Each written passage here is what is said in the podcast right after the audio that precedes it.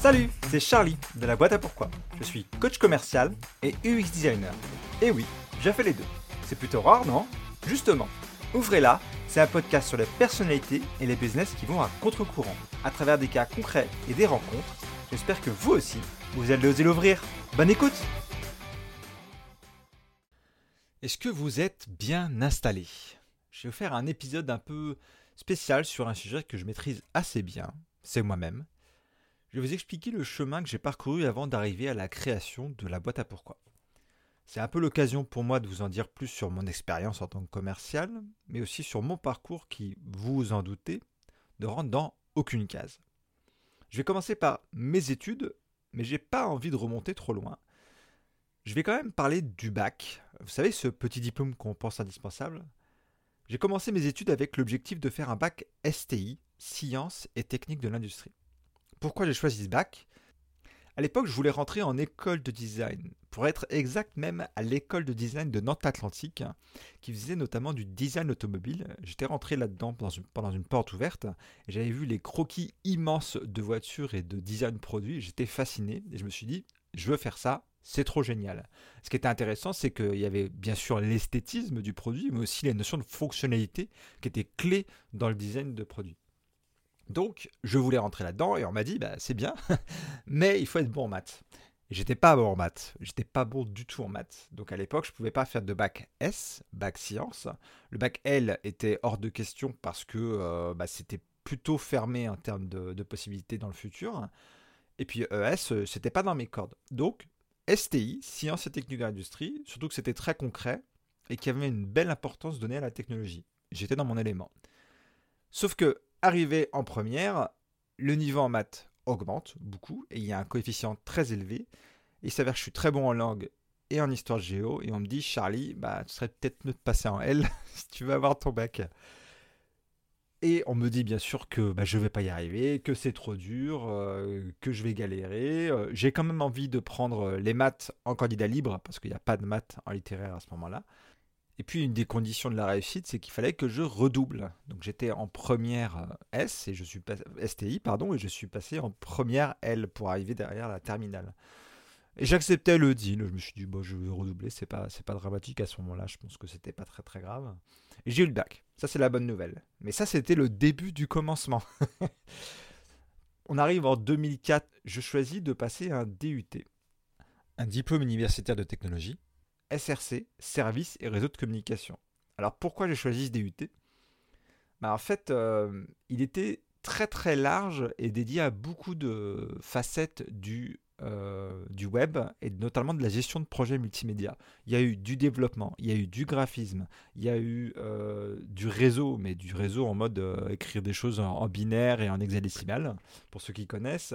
Il y a eu du développement pur à base de JavaScript, de PHP. Donc très très large euh, qui permet quand même de savoir où est-ce que tu voudrais aller euh, idéalement euh, quand on parle de projet multimédia, quand on parle de projet web. Et j'ai choisi, après ça, durant le DUT, j'ai choisi un stage dans une agence de communication dans l'Ouest. Et ça a son importance parce que bah, c'est mes premiers déjà euh, euh, avec le web. Euh, j'ai utilisé des CRM comme Joomla, c'était les tout débuts. Et puis aussi les tout débuts du HTML et surtout du CSS. Pour vous dire, le CSS à l'époque, il fallait un petit peu coder tout pour chaque navigateur. Et il n'y avait pas les sélecteurs et les possibilités qu'on a aujourd'hui. C'était vraiment le balbutiement du CSS et on était très loin de faire des animations ou des choses comme ça. Euh, et surtout, je rencontre euh, là une des premières personnes de mon réseau pro, c'est la commerciale de l'agence avec qui je sympathise bien. Et le courant passe. J'y reviendrai. Et puis bah, l'alternance euh, se termine, en tout cas le stage se termine, et puis bah, le, diplôme aussi que j'obtiens va se terminer. Moi j'ai envie de continuer mes études, ce qui se faisait assez souvent. En général, tu prenais une année en plus pour bah, te perfectionner justement dans, des, un des domaines qui te plaisait. Sauf que bah, j'avais pas de thunes. le prêt étudiant était arrivé à expiration. En tout cas, l'argent qui était dessus était arrivé à expiration. Donc, eh ben, il a fallu trouver une autre solution. Et je me suis penché vers euh, l'alternance. Ce que j'ai fait, c'est que j'ai pris euh, une licence dans une école, euh, une école privée, une licence marketing et communication. À l'époque, j'ai 23 ans. Et l'idée, c'était donc de me faire un premier salaire et surtout d'obtenir une expérience pro assez rapidement pour rentrer le plus facilement et le plus rapidement dans le monde du travail. Et donc, encore une fois, de générer la sacro-sainte thune. Donc, euh, je fais cette, alternance et, vous le croyez ou non, l'alternance, je la fais avec l'aide de la fameuse commerciale de l'agence. Elle a repris euh, une des agences euh, d'un grand groupe euh, de communication de l'Ouest et sur Nantes et elle me prend moi personne qui va faire la production. Bien sûr, je suis chapeauté par les équipes de design déjà en place, mais je m'occupe de beaucoup de choses et puis, euh, c'était super intéressant. J'ai fait des cartes de visite, des flyers, des logos, des visuels pour des stands. J'ai fait bien sûr du design de site web. Il y avait un CMS maison à l'époque. J'ai formé des clients sur, euh, l'utilisation de leur CMS. C'était super intéressant, extrêmement instructif et puis euh, très diversifié. À côté de ça, pour le coup, l'école c'était moins bien parce que bah, c'était très théorique et il y avait assez peu d'intervenants intéressants. Donc euh, j'ai préféré vraiment le, passage en entreprise. Petit problème par contre sur mon parcours, c'est que bah, la boîte, elle, ne peut pas me garder en CDD après les un an d'alternance. Et je le, sais assez tôt, donc euh, je commence à m'organiser et il s'avère que dans mon réseau, euh, j'avais une ex qui bossait chez un intégrateur informatique et il savait en discutant avec moi que, bah, que je m'y connaissais, la bonne blague, que je m'y connaissais bien en informatique et que je pourrais gérer le, sujet assez facilement. Et lui aussi a été recruté dans une entreprise euh, d'informatique euh, dans l'Ouest en tant que responsable vente et cherchait un nouveau responsable catalogue. Et bien sûr, qui a été sélectionné, je vous le donne en mille, c'est moi. Donc le responsable catalogue, qu'est-ce qu'il fait? Qu'est-ce que c'est que ce bestiau? C'est la gestion d'un catalogue produit B2C et B2B sur de l'informatique. Donc on parle d'ordinateurs portables, de composants, de pièces détachées, d'ordinateurs pro, d'imprimantes. Donc vraiment tout ce qui peut constituer euh, l'informatique en général. Et on est, euh, on est en 2007, hein. donc vous voyez, ça, date un peu. L'informatique en lui-même a, évolué depuis. Ce qui était cool, c'est qu'il y avait beaucoup de références beaucoup de, choses à gérer, euh, une gestion une animation des stocks à faire. Il fallait bien sûr travailler avec la logistique et les achats, donc communiquer avec beaucoup de personnes et beaucoup d'intervenants. Et euh, en parallèle de ça, bah, j'avais mon projet euh, scolaire lié à l'alternance. J'ai dû changer de projet. Et le projet, ça a été bah, la refonte du site, sauf que bah, bien sûr, la refonte du site, c'était pas forcément quelque chose de validé par la direction, en tout cas, c'était pas dans les tuyaux, donc ça s'est jamais fait. Mais c'était super intéressant de travailler sur quelque chose de très concret. Et euh, la vérité, c'est que bah, j'étais presque déjà euh, employé, quoi. Donc, euh, très naturellement, je suis resté dans cette boîte-là. Et puis, très naturellement, là aussi, j'ai eu des petits problèmes avec mon responsable commercial, celui qui m'avait fait rentrer. Et puis, le responsable des achats, lui, par contre, m'a pris sous son aile et il a décidé de me faire passer dans son équipe, ce qui était plutôt cool. Et j'ai appris des choses comme la négociation de prix, avec les fournisseurs, la rencontre de ces fournisseurs, la négociation de, des contrats, euh, de potentiels euh, potentiel aides et accompagnement financier euh, pour gérer les, stocks et les catalogues. Et puis, je me suis passé assez vite. J'ai travaillé sur la partie professionnelle, notamment avec la marque HP ou Packard, qui s'appelait à l'époque HP et qui s'appelle maintenant HPE. Donc ça, ça s'est fait assez naturellement où bah, je me j'ai commencé à parler à des clients professionnels, en tout cas à, des commerciaux pros sur leurs problématiques euh, pro. Quoi. Donc commencer à acheter du matériel réseau et informatique euh, assez tôt. Et puis euh, bah, j'ai voulu partir ailleurs parce que c'était bouché tout simplement en termes de salaire et en termes d'évolution. Donc j'ai voulu partir ailleurs. J'ai déménagé pour ça. J'étais à une heure de chez moi à l'époque. Et je suis allé chez, dans une entreprise qui achète et qui revend des équipements réseau et système, donc toujours dans l'informatique, mais reconditionnés donc d'occasion. Et j'ai un très bon contact avec les fournisseurs, ça se passe super bien. J'ai réussi à doubler les revenus du secteur reconditionné en aidant les commerciaux justement à, établir leurs prix. Mon rôle à moi, c'était d'obtenir les prix d'achat, négocier les prix et puis de maximiser les marges lorsque la, commande se faisait. Donc à chaque fois, euh, bah, on venait vers moi avec une référence. C'était mon rôle, euh, c'était euh, presque d'être avant-vente technique où je fournissais des alternatives en occasion lorsque c'était possible. Et j'avais déjà un petit peu tendance à euh, pushback, à dire bah, les, aux commerciaux, mais est-ce qu'on est, qu'on est sûr? Est-ce que c'est vraiment besoin de client? Euh, Est-ce qu'on a une idée du budget? Peut-être qu'on peut placer ça, des choses comme ça. Et très vite, vous l'avez compris, bah, je me suis dit, bah, je peux le faire. Euh, j'y arrive. Et puis surtout, j'avais pas le retour en face, c'est-à-dire que je savais pas pourquoi des fois on perdait les deals et quand je posais la question, bah soit on me répondait pas du tout, ou soit euh, bah, je faisais chier le monde avec mes questions et puis bah, il n'y avait pas de réponse, il n'y avait pas de réactivité. Et puis moment, je me suis dit bah je vais le faire moi, je vais être commercial. Surtout que c'était quelque chose de très commun à ce secteur. On achetait et on revendait notre propre stock. Donc c'était très naturel pour moi de me dire bah je fais les achats, je pourrais faire la vente. Et c'était pas euh, l'idée c'était pas de court-circuiter quelque part l'équipe commerciale, mais c'était plutôt de travailler en bonne intelligence. Et à l'époque, pour la petite histoire, je travaillais avec un de mes fournisseurs qui me disait bah voilà comment ça se passe normalement, voilà comment la vente devrait se, dérouler. Et c'était pas le cas. Donc euh, là, toutes mes oreilles, tous mes cheveux se sont dressés sur ma tête, car à l'époque j'en avais. Et puis en parallèle de ça, euh, dans ma vie, bah, j'étais dans la campagne française. Euh, on avait dû déménager encore plus loin euh, avec euh, ma copine de l'époque, qui est devenue ma femme depuis. Et puis il n'y avait pas grand chose à faire. On avait 28 ans tous les deux, une grosse envie de bouger. Et puis ce fameux fournisseur me dit à un moment, bah Charlie, on va ouvrir un poste de, de commercial junior. le but c'est de faire de la prospection. Et je me dis, bah pourquoi pas? Puisque j'avais décidé de, partir et d'évoluer. Je me suis dit pourquoi pas. Euh, je vais à l'entretien, je suis pris, bien sûr, et on me dit bah ok, c'est super, tu viens. T'as trois mois. J'étais pas prêt. on n'était pas prêt.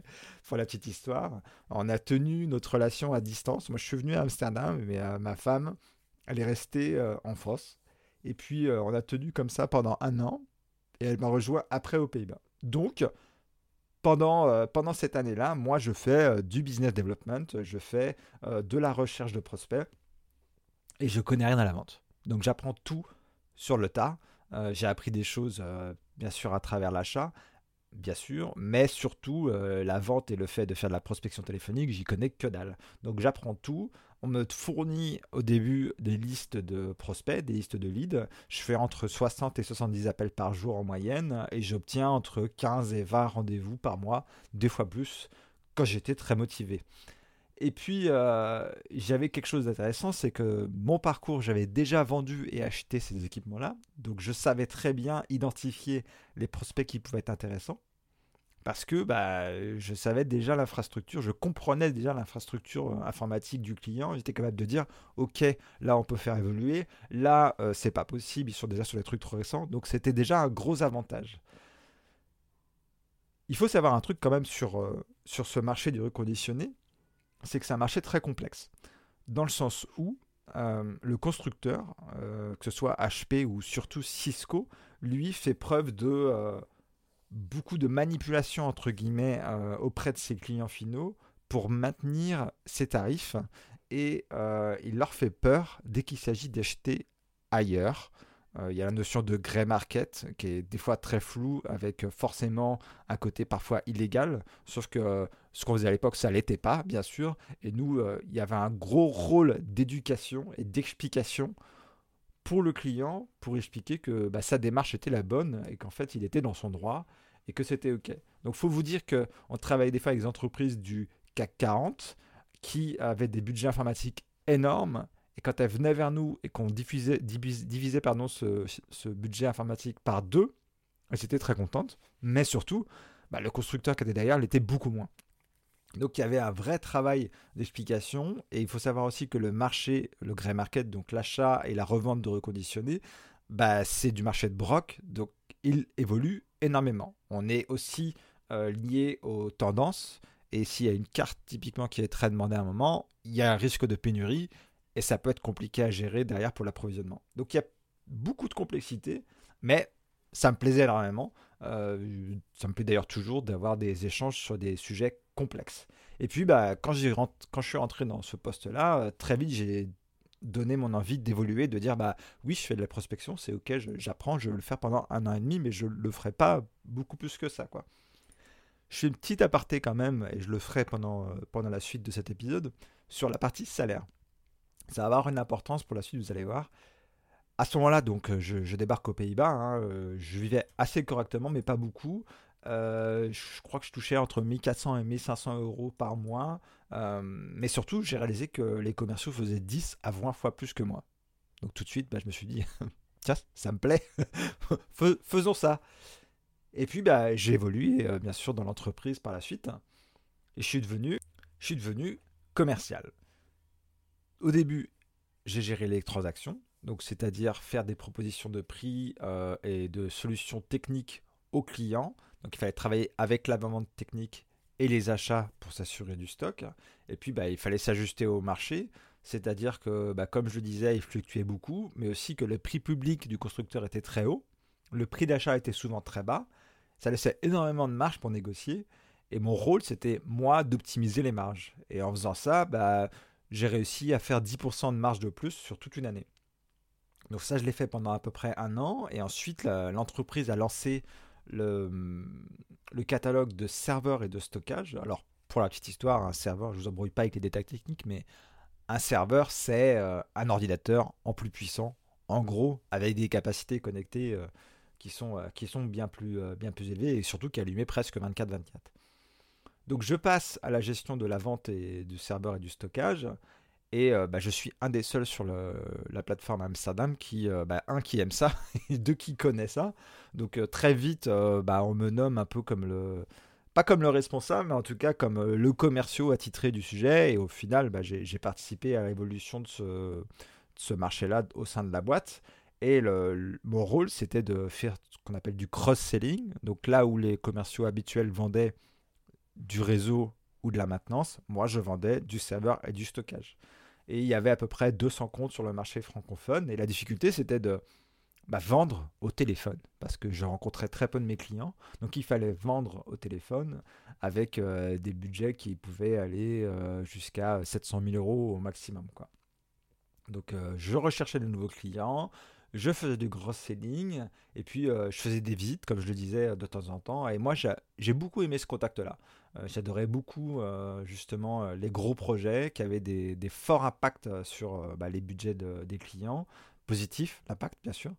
Et puis aussi ceux qui amenaient les plus grandes économies et qui faisaient surtout évoluer les mentalités par rapport à la perception qu'on avait de l'informatique et de la nécessité d'avoir bah, la, la, dernière technologie, quoi, qui existe encore énormément aujourd'hui quand on parle technologie.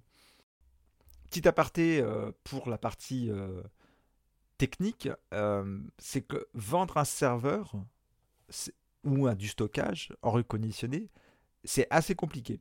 Je vais vous expliquer pourquoi. C'est que c'est comme un ordinateur, comme je disais, et un ordinateur, c'est fait de plusieurs pièces. Sauf que quand on est le constructeur, le catalogue des pièces, on l'a, on le connaît, et en général, il y a une ou deux références pour la même pièce. Sauf que là, euh, bah, en occasion, il y a la pièce la plus récente, qui est neuve, qui a trois références. Mais là, euh, quand on vend du matériel d'occasion, bah, on a toutes les références de l'ancienne génération, voire même de la génération encore d'avant. Donc on se retrouve potentiellement à être capable de naviguer dans six références, toutes leurs alternatives et tous les prix qui sont associés. On va dire qu'un serveur, c'est à peu près 10 références. Je vous laisse faire le calcul. Il fallait faire cet exercice de... Euh, proposer la bonne alternative technique, mais aussi commerciale, et qu'en termes de prix, ce soit cohérent par rapport au budget du client. Et combien de fois on m'a dit c'est plus cher que la concurrence, et en grattant, combien de fois j'ai réalisé que les références n'étaient pas les mêmes parce que justement, bah, c'est tellement complexe à l'intérieur que c'est assez facile de mettre une référence qui est un peu plus chère par rapport à une autre et qu'il faut des fois expliquer au client, oui, mais ce n'est pas la même chose. Et quand c'est technique, c'est assez facile de dire oui, mais vous avez besoin de cette fonctionnalité-là, vous ne l'aurez pas si vous achetez à tel prix. Donc euh, ça, c'était quelque chose de très intéressant et on était encore aussi sur un marché euh, très fluctuant. Je fais mon énième point sur le salaire. À ce stade, donc, en tant que, vendeur sur la partie serveur de stockage, je gagnais presque 100 000 euros par an. Donc j'avais triplé presque mon salaire et je savais pas vraiment de quoi faire de mon argent. Le problème, c'est que bah, j'étais pas heureux. J'avais beaucoup de pression en interne et euh, je voulais déménager, je voulais partir et tout. Et puis, euh, bah, il s'est passé que bah, l'histoire s'est arrêtée assez brutalement avec cette boîte. Euh, je peux malheureusement pas vous donner les détails de, pourquoi et de ce qui s'est passé, mais pour la petite histoire, j'ai dû prendre un avocat pour me défendre et défendre mes droits. Et puis, bah, j'ai perdu tout contact avec les gens là-bas Ce qui est un peu triste parce que j'ai quand même bossé là-bas pendant 8 ans et puis que j'adorais vraiment ce que je faisais et que je pense que j'aurais pu faire beaucoup plus de choses. Euh, pour la petite histoire, la, section commerciale des Pays-Bas a fermé, donc j'ai bien fait. Et puis, euh, je me dis quelque part que c'est la vie qui m'a donné un petit coup de pied au cul quand j'en avais besoin et qu'il était temps que je parte, puisque de toute façon, euh, ça aura donné rien de bon. Et j'ai voulu rester j'ai voulu rester dans, dans ce secteur-là l'année suivante, euh, toujours dans l'occasion. Et le problème, c'est que l'entreprise était beaucoup plus petite. Euh, il n'y avait pas vraiment d'organisation. J'ai essayé de mettre des process en place. Ça n'a pas marché. Euh, et puis à un moment donné, il y a eu un peu une goutte d'eau qui a fait déborder le vase. J'avais promis un délai à un client sur une assez belle commande. On m'a dit que c'était faisable, sauf que ça n'était pas. Et il faut savoir que en tant que commercial, à l'époque déjà, ma parole était d'or. Donc j'ai très très mal vécu ce moment. J'ai fait mon maximum pour euh, corriger le tir, mais le client, bien sûr, était, était très insatisfait et il me l'a fait savoir.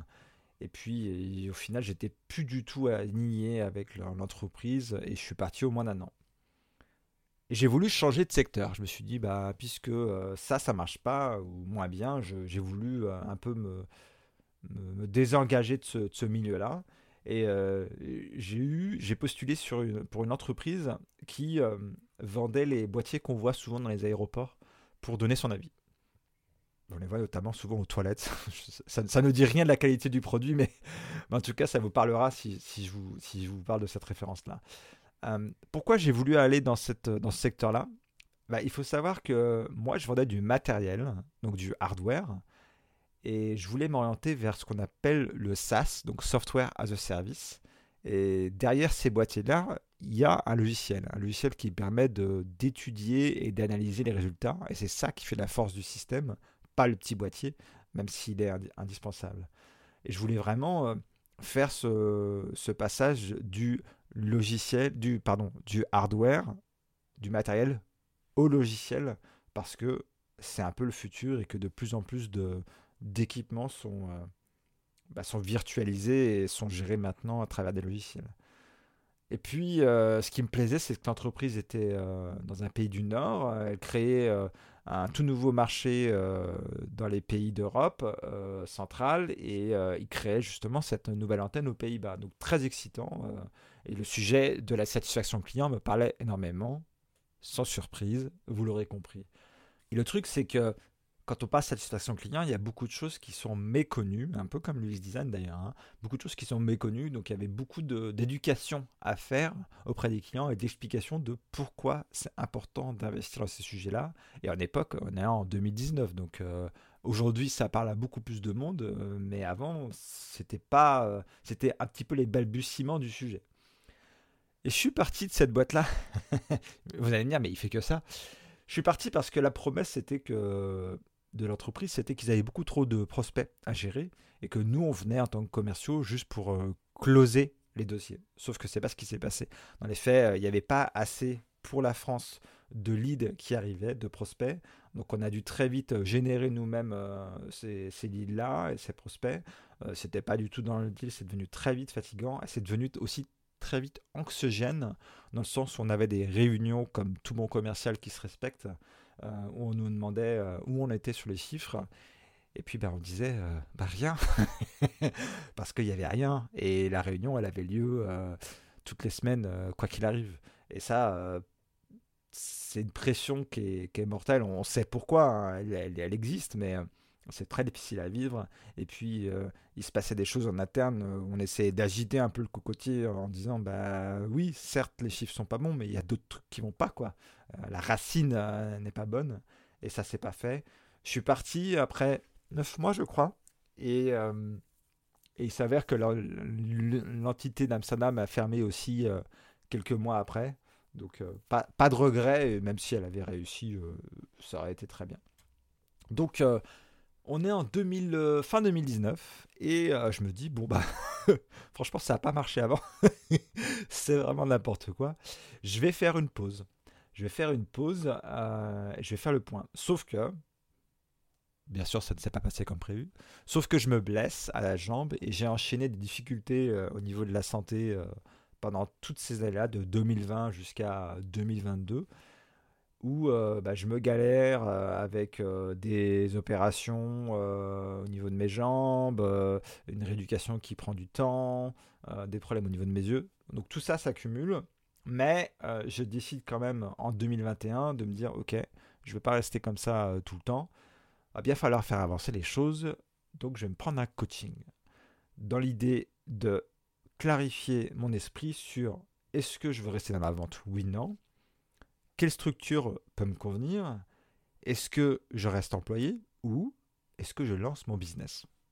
Vous n'allez pas être trop surpris sur le fait que l'idée que j'ai retenue, c'était de lancer mon business. Parce que, en fait, c'est quelque chose que j'ai toujours eu en tête. Euh, c'est toujours quelque chose qu'on m'a dit. ma, mère n'a pas arrêté de me répéter Charlie, tu seras jamais heureux que quand euh, tu auras lancé ton propre business, que quand tu seras ton propre patron. Je ne sais pas ce que ça veut dire. C'est peut-être pas très positif. Mais bon, ça a fait son chemin. Et puis, euh, l'idée est venue comme une évidence de le faire. Et dans mes valeurs, il y avait l'idée de transmission et d'apprentissage. Et en parallèle de ça, ma femme avait lancé son business une année avant. Et elle venait assez facilement vers moi pour me dire bah, Charlie, je fais quoi par rapport à cette email de prospection? Qu'est-ce que je réagis euh, Comment je réagis à, ce client? Euh, Qu'est-ce que je peux dire pour le convaincre? Donc très vite, je me suis dit bah, tiens, euh, les entrepreneurs, ils galèrent un peu des fois au niveau de la vente et moi, c'est facile. Donc je vais les aider. Donc très vite, je me suis dit bon, il y aura du coaching commercial je vais aider les entrepreneurs à savoir se vendre et à défendre leurs intérêts. Mais je ne voulais pas m'arrêter là. Je voulais depuis très longtemps euh, rester dans le web parce que c'est mes premiers amours quelque part. Et euh, je me suis dit, si je fais du web design, c'est cool, mais des web designers, il y en a 40 000 au bas mot. Je vais pas réussir à, sortir mon épingle du jeu, donc je veux ajouter quelque chose qui soit aligné à ma démarche au niveau commercial. Et c'est là qu'en regardant ce qui se faisait autour du digital, le métier du UX designer est arrivé. Et c'est apparu comme une évidence. Parce que l'UX design met au centre l'utilisateur dans sa démarche. Et moi, en tant que commercial, j'ai toujours mis mes clients au centre de ma démarche. Et j'ai trouvé que cette espèce d'ultime vérité, parce que c'est ça dont on parle avec l'UX design, l'ultime vérité, ou en tout cas ce qui se rapproche le plus, elle n'est atteinte qu'avec euh, l'entrée de l'utilisateur dans la boucle de création. Parce que souvent on croit qu'on sait et alors on ne sait rien. Et ça c'est vrai pour l'UX design et pour le design de site internet ou d'application, mais c'est aussi vrai pour la vente. Et je me suis dit, il y a tellement de choses et d'informations qu'on peut obtenir à travers nos clients et nos utilisateurs que ce serait dommage de passer à côté. Donc je me suis dit, les compétences de l'UX design vont très bien rentrer avec les compétences commerciales. Donc 2021, je décide de faire une formation sur normalement 10 mois, je l'ai fini en 6 parce que je voulais vraiment aller vite. La formation en UX design, elle se décompose en, plusieurs blocs. Il y avait une intro à l'UX design pour un peu comprendre la globalité du projet. Et après, ils avaient ce qu'on appelle l'immersion. Et euh, l'immersion, c'est vraiment le détail sur chaque étape de l'UX design. Je ne vous ferai pas le détail, mais ce qui était intéressant, c'est que j'avais un tuteur qui validait mes exercices que je faisais euh, toutes les semaines et une mentor qui, elle, euh, validait euh, chacun des exercices globaux qui permettaient de valider chaque bloc de compétences. Et c'était très intéressant d'avoir justement ces experts qui te donnent leur avis sur ton travail et qui te permettent d'apprendre vraiment euh, en concret et en pratiquant. Donc j'ai vraiment pu appliquer toutes les méthodologies liées à design, donc l'interview utilisateur, du A-B testing, tout ce qui était études euh, et analyse des interviews, tout ce qui était euh, production d'insight, toutes ces choses-là, je l'ai fait. Je vous fais pas toute la liste, il y en a plein. J'ai fait du prototypage, j'ai fait du wireframe. Enfin, voilà, le, petit package du bon unique designer, j'ai pu le voir et surtout, j'ai pu le tester avec des vrais gens. Et je pense que c'était la clé de, cette formation, c'est que jamais on était laissé entre guillemets dans notre coin en mode bah, fais des wireframes, fais des vues euh, de prototypes et puis tant mieux. Non, au contraire. Ce qui était assez amusant dans la formation, c'est qu'à un moment donné, il nous faisait avancer vers justement le prototype. Et arrivé à presque à la fin du prototypage, on nous dit Bon, bah, c'est bien ce que tu as fait, bah, tu vas tester maintenant. Tu vas faire tester aux utilisateurs. et c'est là qu'on se rend compte de Bah, euh, c'était pas ça qu'il fallait faire. Donc, c'était vraiment très très instructif et j'ai pris beaucoup de plaisir à me former. On arrive donc fin 2021 et en janvier 2022, je lance la boîte à pourquoi. Pour la petite histoire, la boîte à pourquoi, ça a failli pas s'appeler comme, euh, comme ça, comme nous. gros, gros euh, dossier avec mes amis pour le brainstorming, ça a été trop compliqué. L'idée, c'était justement au début de répondre à des questions, parce que j'en pose beaucoup. Et euh, c'est très large comme concept. Je trouvais que c'était, c'était bien. C'est, effectivement très central en moi. Mais je me suis moi-même posé la question de savoir pourquoi j'en posais tellement et pourquoi je voulais creuser tout le temps. Bah, je pense que j'ai toujours cette envie de, de réveiller les gens sur euh, tout ce qu'ils peuvent faire, tout leur potentiel. Et, j'ai un idéal de ce, de ce que chacun est capable d'accomplir, et il est souvent très haut, souvent plus haut que les personnes euh, ont euh, comme opinion d'elles-mêmes, et, j'ai envie de les aider à, réaliser ce potentiel, idéalement. Donc, au début, c'était pour répondre à des questions. Et c'est devenu euh, plutôt euh, quelque chose pour euh, travailler dans la continuité, travailler dans la globalité. D'abord avec la structure commerciale, donc à travers mon coaching, je crée des bases et ensuite je refonds les outils de communication comme le site web ou les applications s'il y en a pour que tout ça soit aligné avec la nouvelle stratégie.